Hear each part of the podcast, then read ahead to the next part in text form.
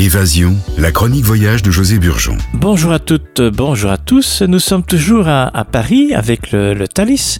Paris à deux heures de Thalys de la gare de Liège-Guimet. Et non loin du musée d'Orsay dont je parlais la, semaine dernière et le musée Mormatan, eh bien vous avez la célèbre Notre-Dame bien sûr et aussi la crypte, ça c'est moins connu, la crypte de la Notre-Dame, une crypte archéologique du parvis Notre-Dame. La ville gallo-romaine de Lutèce se développe sur la rive gauche sous le règne de l'empereur Auguste 27 avant Jésus-Christ, 14 après Jésus-Christ. C'est un site fréquenté par la tribu gauloise des Parisii, dont le nom apparaît sur des monnaies retrouvées dans la Seine. À partir du milieu du IIIe siècle et jusqu'au Ve siècle après Jésus-Christ, Lutèce, menacée par les premières invasions germaniques, est un site stratégique dans la défense de l'Empire romain contre les barbares. L'île dans la cité fortifiée en 308 devient le centre actif de la ville, tandis que la rive gauche est partiellement abandonnée. Au Moyen Âge, l'urbanisme de l'île de la Cité s'organise autour de la cathédrale, mise en chantier en 1163. Et il y a toujours actuellement des travaux, bien sûr, à la Notre-Dame, notamment pour la, la célèbre flèche. Donc on se réjouit que tout ça soit terminé pour admirer encore une fois le chef-d'œuvre de Notre-Dame de Paris en pur style gothique, une merveille, une des plus belles cathédrales gothiques au monde.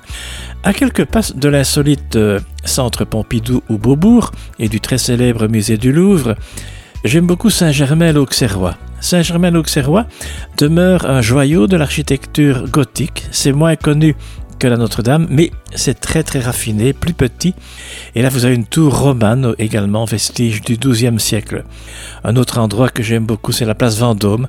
La place Vendôme qui présente son ensemble architectural du XVIIIe siècle et la colonne énumérant les victoires de Napoléon. Autre place, la place de la Concorde, construite en l'honneur de Louis XV, et elle a été réaménagée sous Louis-Philippe pour recevoir l'obélisque de Luxor. Quand on se trouve au, temple de Luxor, eh bien, il y a un, obélisque et l'autre eh bien, se trouve sur cette place de la Concorde à Paris.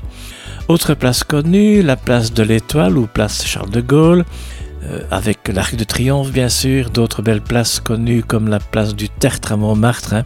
Montmartre avec euh, vraiment un endroit fantastique, une très très belle vue.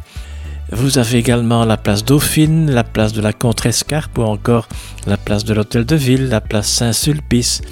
Voilà, nous poursuivrons encore la fois prochaine notre séquence, notre voyage à Paris avec le Thalys et je vous parlerai d'un beau quartier, un quartier très agréable, le quartier du, Marais, la place des Vosges, la maison Victor Hugo Saint-Germain-des-Prés, le plus vieux café du monde, ou du moins de Paris, le Procope, on visitera le Procope aussi, euh, la Sorbonne, le Panthéon, le quartier latin, le palais de Luxembourg avec euh, le, Sénat, le Sénat français, euh, le jardin du Champ de Mars, la Tour Eiffel, etc., etc.